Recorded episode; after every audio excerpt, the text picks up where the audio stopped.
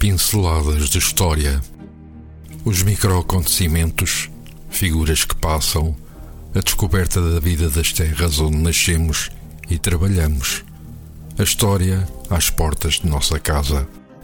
Quinzenalmente aos domingos pelas 19h30, aqui na sua RLX Rádio Lisboa, da responsabilidade do jornalista Carlos Cardoso. Ora então, muito boa noite e sejam bem-vindos a mais um programa Histórias Cada Terra. Fazemos votos que este seu fim de semana, que agora está a terminar, esteja a correr da melhor forma possível. Nós, no programa de hoje, iremos falar e ler mais uma história da autoria do jornalista Carlos Cardoso. Como já referimos anteriormente, estas histórias baseiam-se em pesquisas ou trabalhos de investigação que muitas vezes passam despercebidos. A locução será de António Serra e o texto de hoje tem o seguinte título: Lavadeiras Saloias. A profissão de lavadeira, as condições em que era exercida, tem sido encarada com algum simplismo. À sua volta é alimentado todo um certo tom poético, escondendo a realidade dura a que estas trabalhadoras eram votadas não foi, até ao momento, feito um estudo sobre o impacto, até do ponto de vista económico, desta atividade.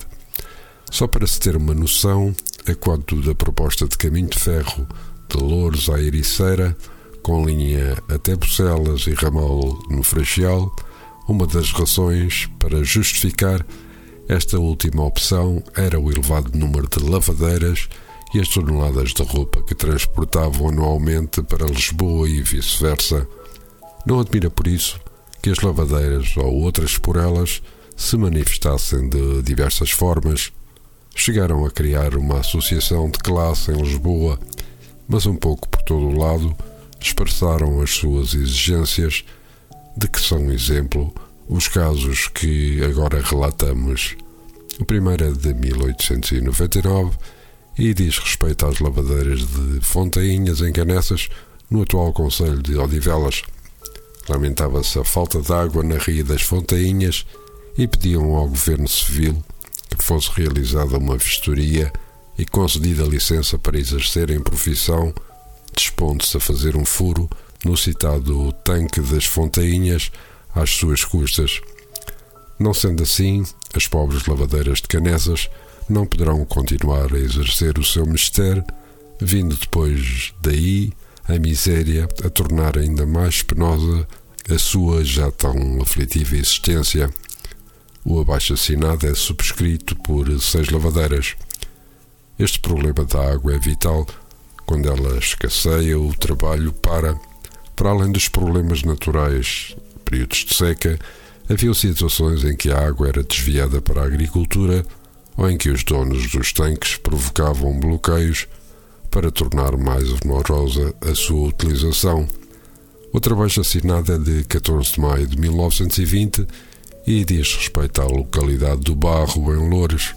É dirigido ao Presidente da Câmara, tendo sido assinado por uma comissão de que faziam parte pelo menos seis homens.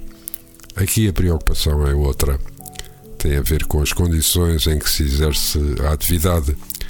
O texto começa por elogiar aqueles que se dedicam a exercer bem o seu mistério, ou seja, a sua profissão, para garantir a alimentação nas suas casas e contribuírem para o bem público. Como tal, não pode existir desinteresse da parte das pessoas que deve fazer alguma coisa de proveito. Tudo isto para justificar que quem faz o pedido não são as lavadeiras, mas outros por elas. Que pedido era este? No lugar do barro, existe um lavador público onde mais de 20 lavadeiras profissionais e domésticas diariamente lavam roupas a descoberto, expostas aos grandes calores da estação calmosa, ao frio e à chuva na estação invernal, prejudicando com isso a sua saúde. Por isso, a Comissão, em nome das lavadeiras, apela para que seja aprovada a verba de 500 escudos para a construção de um telheiro já no citado lavadouro. a fim de que essas criaturas não continuem perigando as suas vidas. Este documento era subscrito por seis homens. Ambos os documentos, assim como outros, estão no Arquivo Municipal de Louros. O seu conhecimento, o seu estudo, ajuda a perceber a profissão de lavadeira, que não era de maneira alguma um mar de rosas, mas uma atividade extenuante, mal paga e que deu cabo da saúde de muitas dessas mulheres. E depois de termos lido este pequeno texto, e antes de nos despedirmos, vamos deixar-vos com um tema musical. Muda de Vida, interpretado pelos humanos, um tema que era da autoria de António Variações.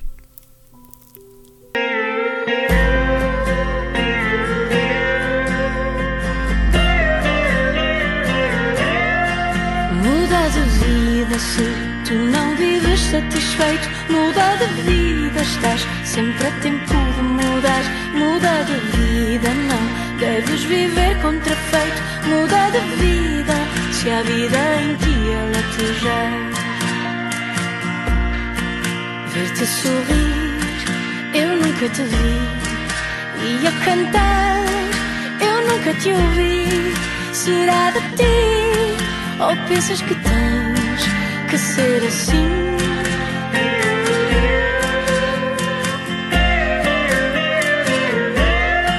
Muda de vida se tu não vives satisfeito. Muda de vida, estás sempre a tempo de mudar. Muda de vida, não deves viver contrafeito. Muda de vida, se a vida em ti ela ver-te sorrir, eu nunca te vi. E a cantar, eu nunca te ouvi. Será de ti, ou pensas que tens que ser assim?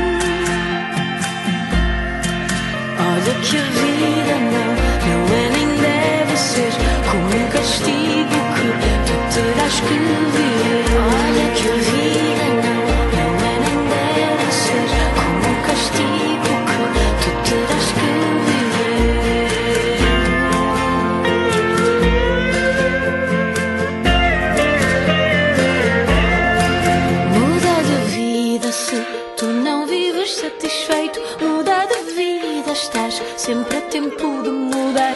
Muda de vida, não deves viver contrafeito. Muda de vida, se a vida em ti ela te jaz. Muda de vida se tu não vives satisfeito. Muda de vida,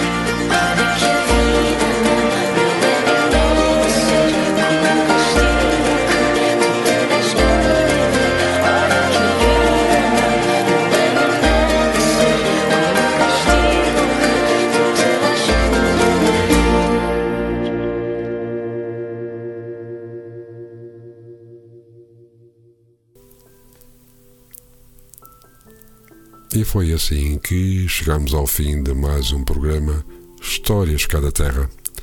Desejamos-vos um resto de um bom serão de domingo e votos de uma ótima semana. Nós voltaremos daqui a 15 dias com mais uma história. Até lá, fiquem bem. Pinceladas de história. Os microacontecimentos, figuras que passam, a descoberta da vida das terras onde nascemos e trabalhamos. A história às portas de nossa casa. Quinzenalmente aos domingos pelas 19h30, aqui na sua RLX Rádio Lisboa, da responsabilidade do jornalista Carlos Cardoso.